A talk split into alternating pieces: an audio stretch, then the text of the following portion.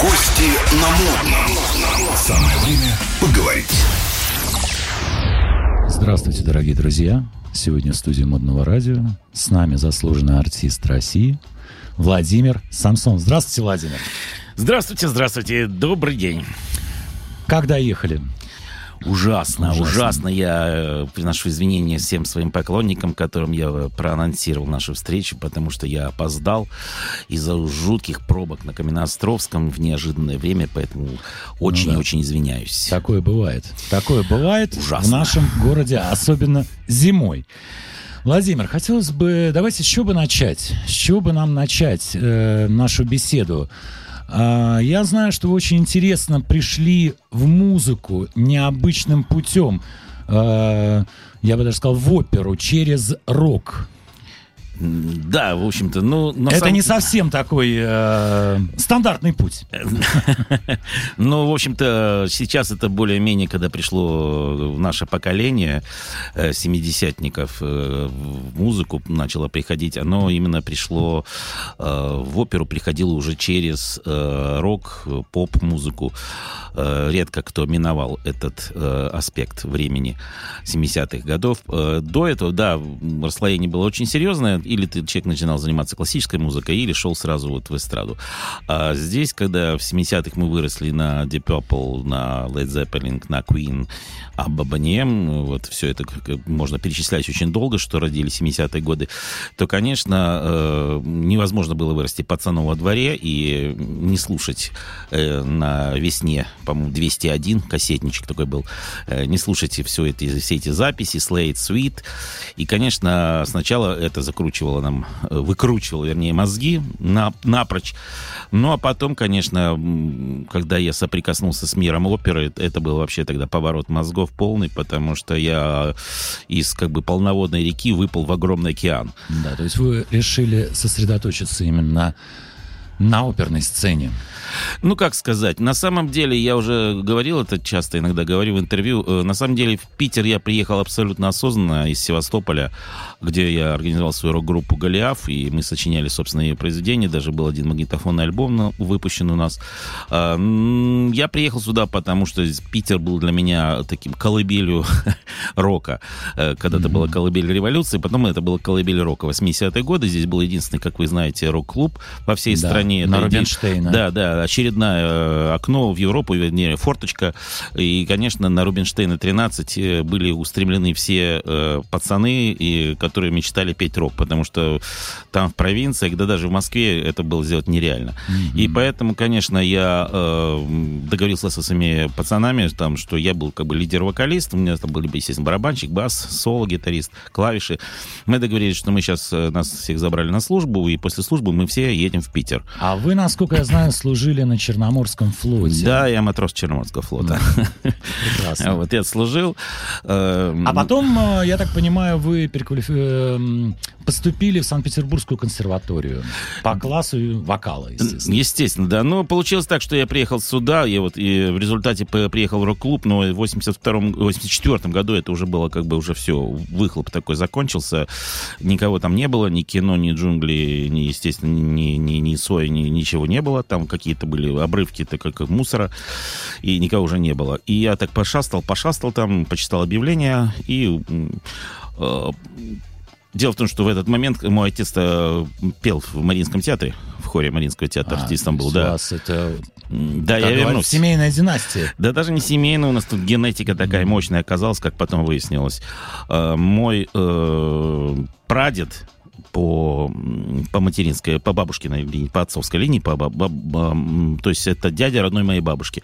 Это был феноменальный бас Вранчан, который пел еще в Императорском театре, у Мариинском до революции, был близким, близким другом с Федором Шаляпиным. У него был феноменальный голос, то есть э, о нем даже вот я нашел в интернете свидетельства, еще до сих пор люди пишут и видео, и э, есть сайты. Э, Короче говоря, он обладал такой мощности басом, что он голосом тушил э, все свечи встречи в, в церкви, где он пел. Он часто Ну, пел в это- церкви. Похожие вещи делал Шаляпин, насколько я Не-не-не, помню. Шаляпин не обладал. Там же люстры, люстры. Не-не-не, Шаляпин не обладал. Не-не-не, Шаляпин это, это легенда. Шаляпин не обладал мощным голосом, такой был бас-баритон, а это был настоящий профунда бас, низкий, и он так э, брал низкую ноту, и от вибраций э, гасли даже, э, мой отец даже сам рассказал мне по воспоминаниям, все просили на этих э, праздниках. Э, Он, дело в том, что мой вранчан, вот прадед, он был румын, и все это было в Молдавии происходило, и гости всегда просили его показать этот фокус, и он брал э, низкую ноту, и лампа керосиновая под колпаком гасла. Под Ничего колпаком, себе. да. Это отец Ничего видел собственными себе. глазами, сам рассказывал. Ну и вот голос, ну, конечно, не весь такой огромный голос, но что-то мне через несколько поколений, через два поколения мне передалось. И вы решили продолжить, так сказать, семейную традицию. Не-не, я не решал, это за- обычно голос решает. Это голос, я всегда сравниваю голос, это как э, ребенок. Вот он находится в чреве матери, Э, хочешь, не хочешь, он выйдет. Поэтому у Да. человека, когда есть голос, э, он, вот вы заметили, люди, вот они хотят петь, вот, и вот Да. прет из них, и все. Это голос прет. И вот он, пока его человек не выпустит, он не успокоится. Поэтому я попал потом в Маринку, случайно совсем выпускал Тимирканов «Пиковую даму», и я попал за кулисы благодаря отцу. И вот когда я увидел, что из-за кулис, я увидел, То есть- во-первых, на меня упал Петр Ильич И это явилось триггером для того, чтобы э, Да. того, что вы Да, там нет, пошли и- учиться Да, я и до этого по х- данному направлению. Да, я и до этого хотел, но когда я попал уже, говорится, и увидел эту мощь Мариинского театра, Да. Позолота, да, бархат, да, да еще и пиковая дама, и все вот это костюмы. канделябры. Да, всё музыка, гениальный оркестр Мариинского театра, гениальные певцы того времени, там Шевченко, Стеблянка, Марусин, это, конечно, были Фиркус, Чернов, э, Богачева, Охотников, и когда вот Ковалева Галина, это все было, ну, как бы самые мощные звезды того времени, и я попал прямо между ними, не, не по телевизору это услышал, я прямо стоял вот в двух-трех метрах, и это все, это, конечно, башню снесло сразу. И вы захотели туда. Да, это была мечта попасть в Мариинский Да. театр. Не, ну, И вы же и попали туда в итоге. в итоге попал. да. После консерватории. Да, да. А да, расскажите, пожалуйста, об этом периоде. Периоде работы в Мариинском театре, ролях. Э, Вы знаете, попал я в Мариинский театр, э, тогда попасть было очень трудно в Мариинский театр, потому что это сейчас там штат, да, ну, 200 солистов, а тогда был человек 30 или 40, Мгм. все. Ну, сейчас несколько составов, я так понимаю, да? Да, да, вот сейчас была недавно постановка, там было 8, 8 Оксан, допустим, Ого, в этом самом, да, э, там 9 Розалинд, ну, что-то вот такое. Но очень тру- большая, кон- конкуренция сейчас очень сильная, мощная в Мариинском театре, а тогда было просто трудно туда попасть. Это- Ну вот это- ответственность была больше. Конкуренция была в том, чтобы попасть в Мариинское труд- трудно. А если ты уже туда попадал, то, конечно, там, был, была, э, там были гениальные музыканты, и есть до сих пор до сих- концертмейстеры величи, великие, с которыми можно было многим учиться у них. И, в общем-то, я попал, э, как вам сказать, я, было прослушивание общее, я попал, и Гергиев так мне сказал, говорит, он тогда еще был молодой, это было начало 90-х годов, он говорит, вот у нас скоро будет стать Севильский, я как раз пел Каватину э, Фигара, он говорит, будет Севильский, вот придете и э, будем с вами дальше сотрудничать. Но случилась такая история, что я посмотрел «Золушку» до этого Россини. Это уникальная опера Россини. Дело в том, что там уникальные требуются голоса, колоратурный меццо-сопрано, колоратурный бас, колоратурный баритон. То есть даже ну, как бы рядовые э, оперные певцы это спеть не могут, потому что написаны э, просто виртуозные партии по сложности.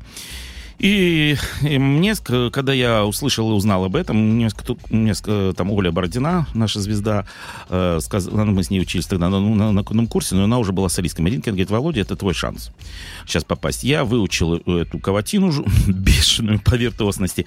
Э, пришел, показал э, концертмейстеру, потом показал Гергиеву, и меня взяли в этот театр, в театр взяли на, именно благодаря вот то, что я справился с этой виртуозной партией. А вот, кстати, хотел вас спросить, на скольких языках вы э, исполняли арии? ну, Ну, пер- на русском, если брать Евгения Онегина, наверное, да? Э, Ну, русский, э, русский, конечно, но дело в том, что попал я в Маринку именно с итальянским репертуаром, то есть это Золушка На Россини. итальянском языке. Да, и Моцарт «Свадьба Фигра». Вот это э, партия графа, это вот две партии на итальянском языке, с которыми я вошел в Мариинский театр. Дальше, конечно, были и русские партии, и французские, и немецкие партии. А вот нашим зрителям, кстати, будет интересно узнать, как вы это запоминаете? А, вы же не владеете всеми языками этими как родным, ну, Э, скажем так. Да, я не владею немецким э, на да, и тем более французским. Итальянским владею, английским владею, а вот этими языками не владею. Как учится? У, у каждого, наверное, из певцов есть свой собственный вариант выучки. У меня есть э, такая система, я могу поделиться секретом э, этой системы. Я ее называю вагончики-паровозик. Значит, э, вы берете, э, естественно, это набор звуков, когда вы не знаете язык, который вам надо выучить, но вы берете первое слово, и э, первое слово в фразе, и ищите ассоциацию с русским Да. языком. И это будет паровозик. Вот за этот паровозик, который ассоциативно, вы, допустим, там слово там э, what, допустим, по-английски, а вы говорите вот. Вот, а значит вот. Да. И вот С русским да. прононсом. И там дальше начинаются какие-то, допустим, э, вагончики, я их называю. И обычно цепляется за паровозик па- в памяти. Так ра- э, срабатывает наш мозг. Обычно срабатывает, да, примерно запоминается 5, 6, иногда 7 слов после э, паровозика. Потом он- вы чувствуете, что наступает дырка. Это означает, что следующее слово надо превратить тоже в паровозик. И вот, то есть, вы запоминаете не все слова, а, А запоминаете... вагоны? А нет, не вагоны. Вы запоминаете паровозики. А все остальное как бы за ними цепляется. И постепенно вы, вы, вы мыслите именно паровозиками, э, а остальное за них цепляется, а потом и сами паровозики с, с течением времени запоминаются, и дальше идет просто абсолютный автомат. Понятно. Владимир, хотел вас спросить, а это лично ваш способ? Вы сами его придумали, только вы его используете? Либо же это, ну, э, среди оперных певцов и певиц это распространенная техника? Я сразу сказал, что у каждого своя, это был мой, моя система, не знаю, как другие запоминают. Э, Мне помогло, э, когда я не мог, э, навела, навело на мысль, э, однажды я пел э, русскую народную песню э, «Степь да степь кругом». Там был куплетов, наверное, 6 или 7. И, естественно, все их запомнить очень трудно. Э, И я никак не мог запомнить, э, помню, один куплет, который у меня начинался «И набравшись сил, чуя смертный час, он товарищу отдавал наказ». И я никак не мог запомнить, и набравшись, и редкое слово, словосочетание «и набравшись сил». И я говорю, слушайте, говорю, там был зав кафедры у нас тогда в то время Киселев. А я говорю, никак не могу, Анатолий Николаевич, запомнить, как начать этот куплет. Говорит, «По- ассоциируя. Я говорю, «Ну как вот и набравшись сил? Он говорит, и набравшись, и, и себя пощелкал по горлу, знаете, как, как алкоголик, и набравшись. И набра... Я все, больше. Да. И все, и после этого я уже никогда не забрал, не забывал эти слова. Кстати, последний вопрос на эту тему. А вот в современном театре, э, мариинском, э, так сказать, оперном, э, существует вообще в принципе само понятие суфлер? Или это уже анахронизм его нету? Это анахронизм, но я его застал. Суфлеры сидели в будке, как положено, как показывают в фильмах, на авансцене, там э, под сценой сидит маленькая такая была э, будочка, и он там сидел. И э, дело в том, что суфлер для всех обычно зрителей, для них это ассоциативность человека, который подсказывает слова. Да. На самом деле это были уникальные люди, это были все дирижеры которые, ну, каким-то, по каким-то путям не получилось стать за пульт, но Да. они становились, было два у нас э, штатных сотрудников в Кировском тогда еще театре, А, они являлись суфлерами. И э, при этом то, что они, естественно, подкидывают текст, они еще и, и дирижировали. То есть, если ты в какой-то момент терял связь с основным дирижером, то ты опускал глаза вниз, и э, он точно мог подкинуть тебе фразу, когда вступать, если ты пролетал мимо или опаздывал, или за, наоборот, убегал вперед. Он тебе, суфлер мог тебе спокойненько, э, мало того, чтобы подсказать текст, ма- мало, да, да еще показать вступление, что очень важно. Да. Потому что специфика такова, тоже не знают об этом обычно публика. Дело в том, что когда оперные певцы поют, они не слышат оркестра. О как. Да. Как это? Даже был какой-то... Там же акустика отличная. Ну, так слушайте, был даже очень такой э, смешной случай, когда э, однажды один великий дирижер э, дирижировал в яме и э, дуэт. И на этот дуэт не вышел второй певец. И он на репетиции. Он вышел на сцену и стал подпевать второму певцу, одновременно дирижер оркестром. Когда они закончили дуэт, он, у него были округл- круглые от удивления глаза, он повернулся к этому певцу и говорит, слушай, как вы поете, ведь оркестр не слышно. Объясняю феномен. Дело в том, что когда э, человек оперным голосом начинает петь, то машина такая мощности, что он слышит только свой голос. М. Оркестр, который мало того, что находит неподзвучно, он сидит в яме, внизу и еще перед ним. То есть весь звук улетает в- туда в, э, в зал, а на сцену не летит ничего. Так акустически устроены все залы. И поэтому он слышит э, тональность только в момент, когда он берет вдох. Между фразами. Он слышит тональность и слышит примерно, где он находится. Поэтому иногда бывает, что певец убегает вперед или отстает, но в паузе он не понимает этого, потому, потому что он, допустим, идет ровно там на четверть И вперед. суфлер его направлял, так Суфлер сказать, либо или замедлял, либо Да, наоборот, так да. сказать, убыстрял его. Ну, суфлер обычно... Движение. Нет, обычно дирижер поднимает палец Да. вверх, если он такая у нас договоренность. Это означает, что, внимание, ты, ты вне ритма. И ты замолкаешь в этот момент, и он как раз тебе... И, и в этом в паузе ты слышишь, где ты находишься, а дирижер тебе еще подкидывает момент пальцем вступления, где ты вступаешь. Понятно. Слушайте, ну мы уже тут рассказали десяток э, оперных тайн. Я думаю, а давайте оставим все-таки какую-то магию волшебства.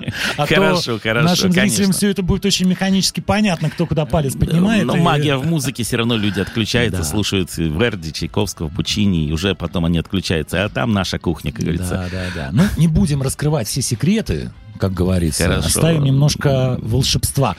А, я знаю, что вы объездили весь мир эм, с оперными спектаклями, как оперный певец. Расскажите, вот давайте обсудим этот момент поподробнее в вашей биографии. А, я понимаю, что Европа, естественно, да? Да. А, в Азии тоже?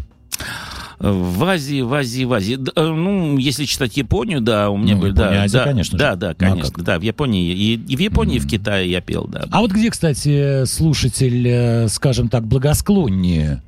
А, на Западе или же все-таки на Востоке?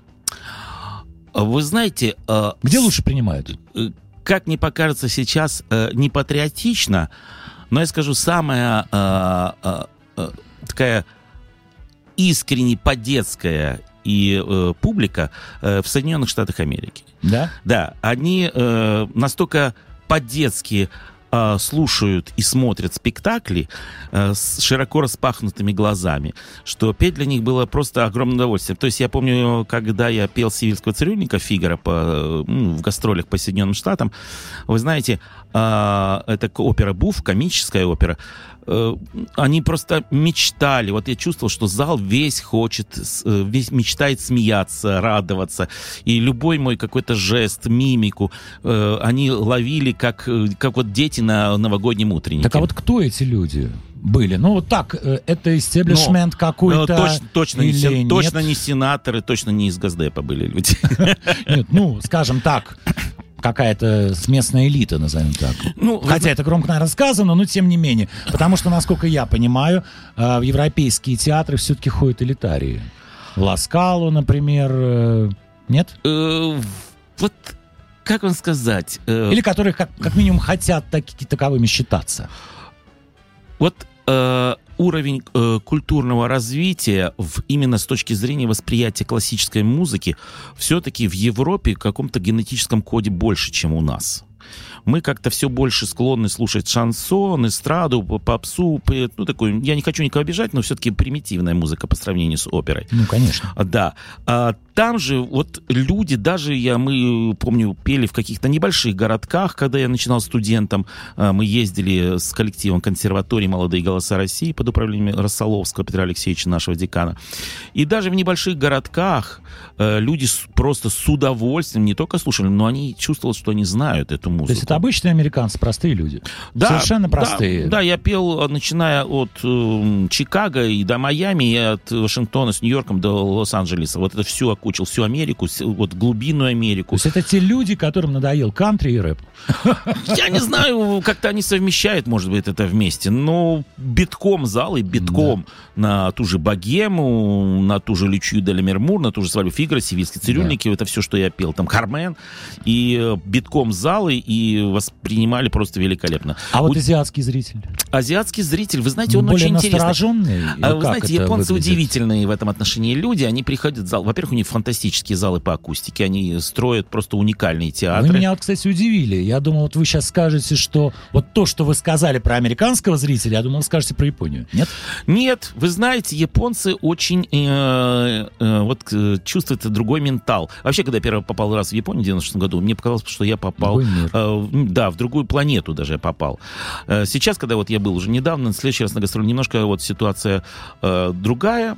Чувствуется, что что-то произошло у них. Э, не знаю, что случилось, не хочу комментировать. Есть мои мысли, но бог с ними. У нас не э, Соловьев лив, э, поэтому я буду, не буду. Будем говорить по-другому, на другие темы. Да. И э, вы знаете, они сидят в зале, слушают оперу с клавирами.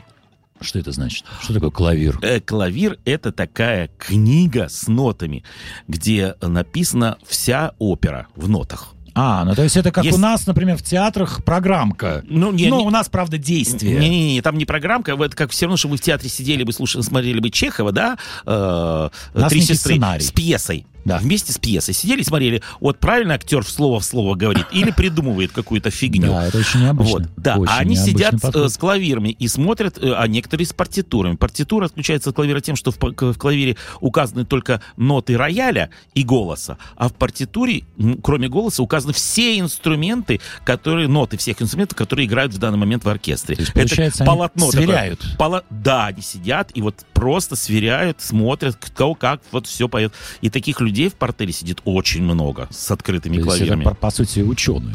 Ну, изучают. Вы знаете, ну, что Изучают, как чтобы... говорится, в режиме реального времени на примере. Да, ну, я одно дело, вот следите за текстом, э, допустим, Антон Павловича, да, Чехова, допустим, как говорит, так э, вы умеете читать, а там люди умеют, получается, читать не только э, текст, они умеют читать ноты, и не только ноты пианино, но и ноты всего оркестра, партитуры. Этому учатся. Учатся да. в высших учебных заведениях. Получается, что американский зритель, он просто пришел отдохнуть. Да, есть такой вот, есть такой момент. А японский зритель, он пришел так сказать, э, домашнее задание проверить свое, э, вы, сверить. Э, вы знаете, очень, очень интересно. И вот, допустим, в Ковенгардене в Лондоне а, люди приходят вообще вот такие, знаете, они так смотрят, так, вот я помню, даже я общался с одним нашим специалистом по Вагнеру, он тоже англичанин, приезжал, режиссер стал, он тоже, мы совпали с ним, с этим, а, вот этой точкой, ну, наблюдением. А, они в Ковенгарден приезжают и, и вот сидят в зале такие, так, ага, вот этот пришел сэр, ага, и этот сэр пришел, а, он, та леди тоже пришла, угу, угу, и я здесь сижу. Вот они как бы такая, такая вот действительно высшая тусовка такая mm-hmm. в Ковенгарден, Королевская опера. А у, там вот в Мэте, в Нью-Йорке, там все специалисты. Вот он пришел, он специалист, он знает, что сейчас будет за нота, сейчас какая будет, как эту ноту надо брать, он знает, как брал Повороте, как брал Каррерас, как брал там Доминго, как брал еще кто-то. А теперь как вот будет брать там, допустим, Самсонов. И поэтому... И он, он сравнивает. И он, конечно, сравнивает. Кто как да. эту ноту взял. Да. Лучше, хуже, да. интереснее, а нас, скучнее. А у нас в России люди приезжают в зал, и они, они могут быть не знать, что, куда, как, но они вот открыты, и они получают просто кайф. Вот да. он, он приезжает, да. как, и для него это, конечно, кто попадает в Мариинский театр впервые, иногда это бывает просто шоком. Ух ты, как здорово, оказывается, это не так гнусно, и не так нудно, и не да, так противно. Да, да. Нет, ну сейчас-то, кстати, в Мариинском стали очень шикарные постановки визуально выглядит э, просто на 5 с плюсом. Ну, так и должно быть. Да. Это же лучший ну, театр страны. Лет 30 назад таких возможностей просто не было. Я имею в виду видеоарта и так далее. Ну, что вы, просто... Все-таки картонная декорация, она все-таки отличается от того, что делается сейчас э, с техническими, так сказать, новыми техническими возможностями. Ну, вы просто, может, не все в курсе. Дело в том, что вот как раз та постановка, где э, ставил Юрий Тимирканов э, в «Пиковой дамы» в 1984 году, э, на которой я присутствовал на генеральной репетиции, то, что я вам рассказывал. Э, в сцене, э, где э, Герман приходит к старой графине, чтобы добиться у нее тайну трех карт, был использован лазер в 1984 Ого, году. ничего себе, где они его взяли? Вот в том-то и дело. В 1984 был действительно такой шел зеленый лазер, который там перемещался по сцене, и это тогда смотрелось просто что-то из мира там Лукаса. Да. Массовый зритель лазера же увидел, наверное, только в начале 90-х. Да. На всех этих знаменитых техновечеринках. Да, так что Мариинский театр с самого начала старался идти впереди планеты. Да, это здорово, это круто. Владимир, ну, я знаю, что ваши интересы не исчерпываются только оперной деятельностью. Уже, да. Вы такой музыкальный мультимедиа. Я просто Расскажите еще о своих, да, о своих э, других проектах. Опера это понятно, это классика, это мы все знаем. А, но я знаю, что вы поете не только оперу, не только оперу, Ну, а вот э, что это? Давайте расскажем нашим зрителям. Э, Ну, я вообще-то вырос не из оперы, а я вырос из э, Фредди Меркури. Да, из рока 70-х, Да, глэм-рока и... Да, моя мечта была вообще приехать сюда, в Питер, и найти музыкантов, которые могли бы продолжить э, то, что Фредди Меркури бросил в 1978 году. Э, он посчитал, что он уже там все, наверное, сделал. Я имею в виду симфорок. э, То, что Мгм. оперный такой рок, то, что он делал, допустим, 1975 года альбом «Вечер в опере», э, Night at the Opera, и э, вот он сделал очень много за, за таких, э, ну, вот как Вейби Роуд, Битлз были сделаны очень много всяких таких а, музыкальных анонсов, которым пользовались потом десятки групп и музыкантов. Так и Приемов, Да, да, да, приемчиков. да, да. То есть здесь, конечно, было тоже только целая россыпь каких-то находок, э, которые больше, честно говоря, никто не воспользовался. Ну, наверное, только потому, что э, надо было обладать таким же э, даром, какой был у Фредди Ну да, и у Брайана Мэя. конечно. И, конечно, я вырос на этой музыке, и я хотел продолжать ее дальше, видеть ее дальше, э, развивать ее, потому что мне казалось, что это и есть следующий шаг мировой культуры музыкальной, которая сейчас на, на самом деле выдохлась. Опера все практически сказала. Все, что можно было сказать. Шестаковича, Прокофьева, э, Верди, э, Вагнера. Ну, я не представляю, кто сейчас Моцарта может переплюнуть, из, э, понимаете. А, точно так же сейчас я не То представляю, это кто уже такой застывший жанр. но они дошли до вершины. Ну, Джамалунгма, понимаете, все, Эверест. да. Дальше уже все. Вот я, кстати, знаю, что у вас есть э, такая программа э, от арии до рок-н-ролла. Вот. Это вот э, здесь вы, я так понимаю, совмещаете с одной стороны рок, ролл, симфа. Здесь, понимаете, Оперу. я, я просто показываю возможности. Это абсолютно эгоистичная программа, потому что я здесь показываю возможности себя как вокалиста. Такое, знаете, самолюбование, потому что и вот, пожалуйста, вам человек, который может петь оперу, может вам петь эстраду, э, оперетту, мюзикл, рок, э, поп-музыку. То есть все. То есть, как бы Ага. я покажу, что моя вокальная техника настолько изощрена, что я могу сделать все. Но Ну, ничего... получается? Да, получается, слава богу, публика любит, и ей это нравится, и мне это нравится, потому что я люблю и ту музыку, и ту, и музыку, как говорится, вы говорят, как вы оперу любите или поп музыку, знаете, есть люди, которые говорят абсолютно правильно, я люблю хорошую музыку. Да. Потому что и в опере есть плохая музыка, и в эстраде есть плохая музыка, и есть в то же время там гениальные какие-то находки. Все хорошо, как говорится, что не скучно. Да, но вот нового, нового, то, что имеется в виду, встать на плечи того же Фредди Меркури, Петра Ильича и Чайковского, или Дмитрия Дмитриевича Шостаковича, вот на их плечи стать и пойти дальше, вот этого сейчас никто не делает. Нигде. Мы все еще пережевываем. прорыва нету. Нет, нет, мы пережевываем, И, видимо, все не будет. перерабатываем. Нет, почему? Я считаю, что вот то, Или что сейчас, быть? э, то, что сейчас происходит, э, какая-то, знаете, пошевел такой, как говорят э, в гинекологии, происходит некий такой пошевел в качестве того, что сейчас люди заинтересовалась, публика заинтересовалась новым жанром мюзикл. Дело в том, что как бы на Западе он давно очень 60-х годов, он уже, как бы, начал крутиться, вертеться, начиная там с Чикаго, э, ну, первый, как бы, Ну да, мюзикл. это отдельная Пере- индустрия пере- мюзиклов, а да. она, в общем-то, и в России, в Петербурге очень популярна. Вот я и говорю, что сейчас начался этот самый пошевел. И это дает мне надежду на то, что на вот этом э, интересе и появятся талантливые музыканты, потому что, как говорится, есть э, спрос, как говорится, и так далее. Э, м, и это- отсюда и предложение. Поэтому э, я думаю, что появятся музыканты, потому что сейчас, конечно, э, весьма э, разношерстная э, по качеству выходит музыка в этих мюзиклах, но людям хочется ее слушать, им это Но интересно. залы при этом полные, насколько Да, я да, да, знаю. да, да, это То инте- есть интерес э, Да. есть. Никакой выдающихся пока что произведений нет, нет выдающихся, но есть уже достаточно крепкие, сбитые мюзиклы, которые люди приходят, ну, им а как интересно. же классика мюзиклов «Иисус Христос суперзвезда», Ну, ну, ну, ну, ну, ну, ну, это же я, я Christ, говорю- это- я, я говорю об отечественном продукте. Я говорю об Cats. Все это все вы перечисляете то, что уже было сделано давно на Западе и, кстати, тоже выдохлось. Вы можете назвать и Cats, и там и Hair, и, и Су- Да. Jesus Christ э, Superstar, и э, Чикаго. Это все. Ну, ему уже 50 лет, по да, сути. Да, ему уже полвека. Значит, 70-е годы. Им уже полвека, Да, понимаете? да, да. А что нового назовете? А вот, кстати, я хотел узнать э, у Какого вас уровня, Э, ничего не назову, вот хочу вас спросить. Э, Вы мне говорили, что тоже думаете э, сделать собственный мюзикл. Я его уже, э, можно сказать, сделал. Это вот действительно мое, э, мое новое увлечение. Э, которое невозможно было бы без моего образования в Ленинградской консерватории, без моего э, Мариинского театра, который дал мне э, возможность услышать и спеть очень много серьезной, действительно настоящей музыки, и моего увлечения эстрадой, которое тоже знаю все жанры, роковые и так далее.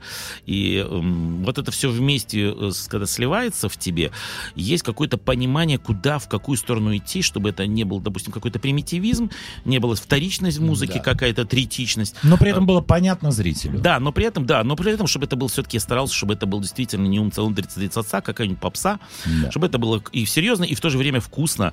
И я вот сейчас написал мюзикл, и надеюсь, вот в марте у меня закончится э, запись э, клавира моего э, на, Мгм. напечатана, и я уже собираюсь А его, его- показать. То есть вы как композитор в данном случае выступаете?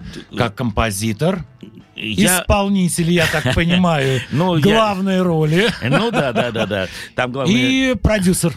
и продюсер. И началось все, что э, много лет назад, когда мой большой друг, э, известный режиссер, академик телевидения э, Александр Белинский, принес пьесу Леонида Жуховицкого, дай бог ему здоровья, он еще жив, вот в этом году ему 90 лет, дай ему долгих лет жизни.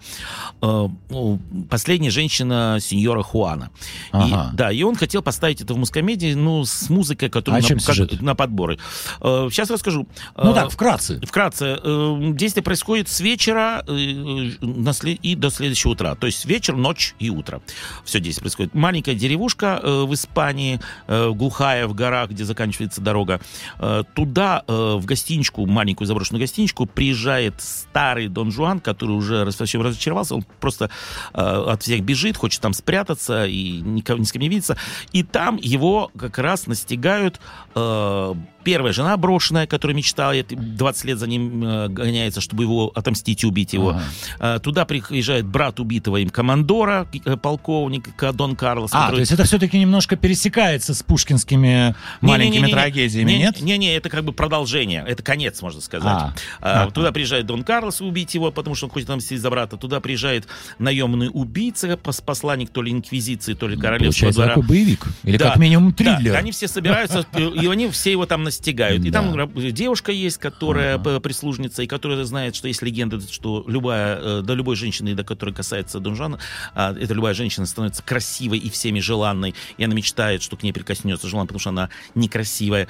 Там находится конюх в этой гостинице, который считает, что он поэт, и считает, что если он убьет Дон Жуана, то он прославится таким образом, потому что у него нет ни связи, ни денег. Короче, вот в этой, вот закручивается вся эта такая, такой клубок, э, в результате чего потом утром э, происходит то, что происходит. Я не буду раскрывать. Не будем. Э, да. Да. Вот, но То есть не- это, в общем-то, э, мюзикл будет про кризис э, мужского среднего возраста. Э, Я бы Ну, сказал, бы, разобраться. Нет, я, это про любовь, что Ну, любовь, там да, там что- все вместе, оно, да. как правило, с любовью и делается. Да, что разочарованный старый Дон Жуан, э, который, да, ну, когда он влюбляется еще, вот когда он теряет любовь, он действительно постарел.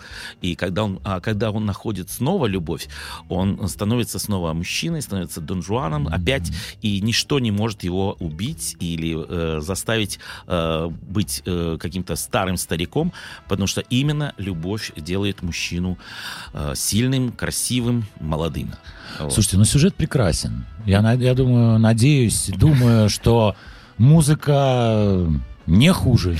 Я тоже надеюсь, тем более, что я выступил снач- э, в этом э, мюзикле и как э, автор либретто. Потому что я взял пьесу, э, это обычная пьеса драмати- для драматического театра, и мне нужно было превратить ее в стихотворную форму, разбить на музыкальные Мгм. номера, остихотворить их. э, ну, естественно, а потом писать музыку. Все это было сделано. Сейчас, надеюсь, мой труд не пропадет Вот даром. как раз об этом я и хотел вас спросить. Когда собираетесь сделать премьеру? На следующий год... Планируете? На следующий Не год- собираетесь? Собираться тут сейчас э, сложная ситуация. Да. Скорее планируете. Я планирую, что если все будет так, как я хочу э, сделать, чтобы это будет как раз вот через год. Через год. Да, через год. То есть в 23-м году. В 23 году. Да, Весной. весной. Прекрасно. Пригласите на премьеру. Обязательно. Спасибо. Обязательно. Спасибо. Отлично. Слушайте, но это то, что мы сейчас обсудили, ваши, так сказать, будущие творческие планы. А есть же и текущие. Вот я знаю, у вас э, уже несколько лет а, успешно идет э, проект «Русский Колизей». Расскажите о нем поподробнее. Э, Этот Что это вообще такое? Что такое «Русский Колизей»? Дело в том, что я стал преподавать. Э, у меня есть друг Ильдар Абдразаков, э, друг моей молодости. И э, когда э, Елена Образцова э, решила создать свою академию в Петербурге, и она нашла э, спонсора в лице нашего гостиного двора, э, гостиный двор предоставил огромное, красивейшее помещение внутри гостиного двора. Спасибо ему за это. Да, да, да, да. Сделал огромный капитальный там ремонт, красавец. Но, к сожалению, Елена Васильевна умерла умерла и не увидела. А Эльдара она попросила быть худруком. А худ... э, Эльдар предложил мне э, стать руководителем эстрадно-театрального направления в Академии. Э, пришлось все создавать с нуля, естественно, и педагогический состав, и саму программу учебную писать, предметы, все пришлось мне самому придумывать. Я придумал все это, набрал педагогов и запустил всю эту историю. Мы набрали студентов, и тут я понял одну страшную вещь, что в нашем городе э, негде работать господам студентам, выпускникам эстрадного так вокала. студентам или же выпускникам? Выпускникам, да, выпускникам. То есть они уже... Ну, ну да, да. Вот, ну, Отучившиеся. Не, ну студенты тоже могут Да, работать, да, да. не вопрос, э, смотря какой уровень. Я помню, у нас на третьем курсе уже в консерватории люди пели, брали в мир Мариинский театр, та же и вот. Оля Бородина. Поэтому э, выпускникам негде работать, просто полная дыра. Э, То есть нет ни театра, где можно пойти работать э, с эстрадным вокалом. Ну, сейчас там есть, конечно, та же мускомедия или мюзик-холл, но они как бы набирают э, чисто кастинги на конкретный проект. А вот, Ага. а вот театра заточенного только, допустим, на шоу, на ревью, э, вот, допустим, как в Лас-Вегасе, как на Бродвее. Где да, 7.24, как да, говорится. Да, да, как в Лондоне, допустим, театры все вот эти мюзикловские. Этого, или, допустим, вот тот же э, «Дикие лошади» там, или э, «Красная мельница» Молин Руж, э, или «Ледов» в Париже, таких у нас нет. Нет театров. Да. И, и получается, что целый пласт молодежи, огромный пласт молодежи. То есть мы его быть, теряем, по сути. да, ну, растекается по кабакам, по дням рождения, Ну, по да, каким да, да, корпоратам, да, и все. Или пытается пробиться, вот единственное окошко это голос, но вы сами понимаете, что э, голос это еще не... Вы имеете в виду пан- телешоу Да, да. «Голос». Да, ну вы же видите, э, столько уже, десятый был, десятый, по-моему, выпуск был, и где эти солисты? Где они? Где? Где? В общем-то, Я не практически. знаю. Вот, вы Но, может быть, все по театрам? нет, Работают? те- нет, Нет? те- театров нет. Поэтому есть театры мюзикла в Москве.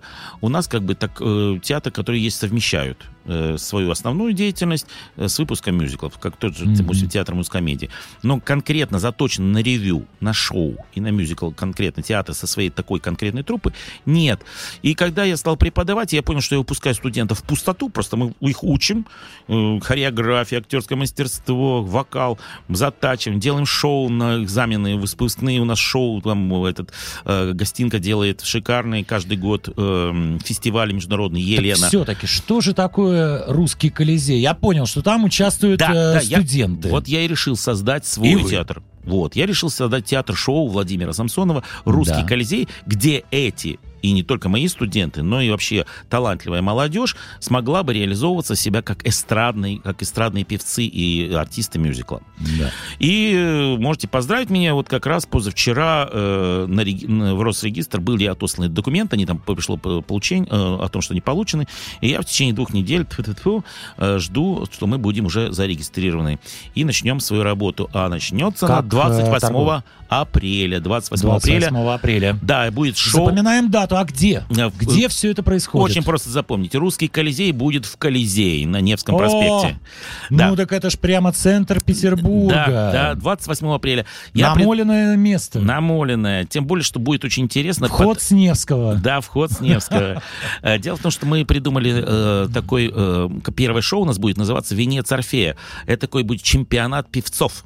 А, Где и гла- как это выглядит? Как вот... э, Это выглядит очень здорово, потому что в отличие от музыкальных рингов, голосов и так далее, и так далее, главный прикол будет в том, что у нас не будет жюри. Не будет наставников, не будет экспертов. А победители-то будут? М, Победитель, конечно, будут. Или но- все-таки побеждает дружба? Нет, победители будут, но главным жюри у нас будет публика. Ага. неподкупная. И я, как говорится, таким образом убираю так называемого посредника, как в бизнесе говорят. То есть, э, если выходит певец на конкурс, конкурс, он поет, да, жюри говорит, ой, ты самый замечательный, вот тебе гран-при. Потом певец выходит, э, хоч- хочет делать концерты, а публика на него не идет. Публике не нравится он. А Да. жюри понравился, потому что он профессионально отметили все. Поэтому мы жюри сейчас как посредника убираем, и сразу вот человек понравился публике, он выйдет сейчас из зала, он победил, да, и эта же публика, которая ему понравилась, пойдет, купит на него билеты. Понятно. Вот. Владимир, а мы увидим вас на сцене этого Я спектакля? буду главный шоумен. есть вы весь, раферем? весь вечер на арене. Я даже иногда пою, потому что, ну, как бы заполняю с собой перерыв, Ага. как пела Алла Борисовна Пугачева. Понятно. Вот. Так что... Вот, Ну да, э, название Колизей, оно сразу идет отсыл к гладиаторам. То есть Э- это такие... э, Это русский Колизей. Русский Колизей. А чем русский Колизей отличается от Колизея? Вот основная моя э, фабула такая, что в Колизее проливалась кровь, Да, а в русском Колизее будет литься музыка. это прекрасно. Вот. Поэтому сейчас вот э, в апреле у нас мы уже давно начали эту всю историю, но вот ковид нам нанес удар под дых, так как мы на самоокупаемости, никто нам не помогает, все аренды и так далее, так далее, так далее, все оплачивается из нашего кармана, поэтому мы живем только купил зритель билет, мы живем, не купил, нет, а QR-код сразу так тыдынс под дых, и мы уже ничего продать не можем. Поэтому вот сейчас 16 апреля мы опять открываемся. Надеюсь, QR-коды к этому времени отменят. 16 апреля там э, в Лендоке, это э, на э, канале, Крюков канале 12, будет Владимир, мой... к сожалению, мой- наше сейчас- время... Сейчас быстро скажу. Мой музыкальный спектакль, моноспектакль «Черно-белый король» будет. Вот Да. тоже от нашего театра. И вот 28 апреля. Ну что, наше время уже практически закончили. Ужас, ужас. Закончилось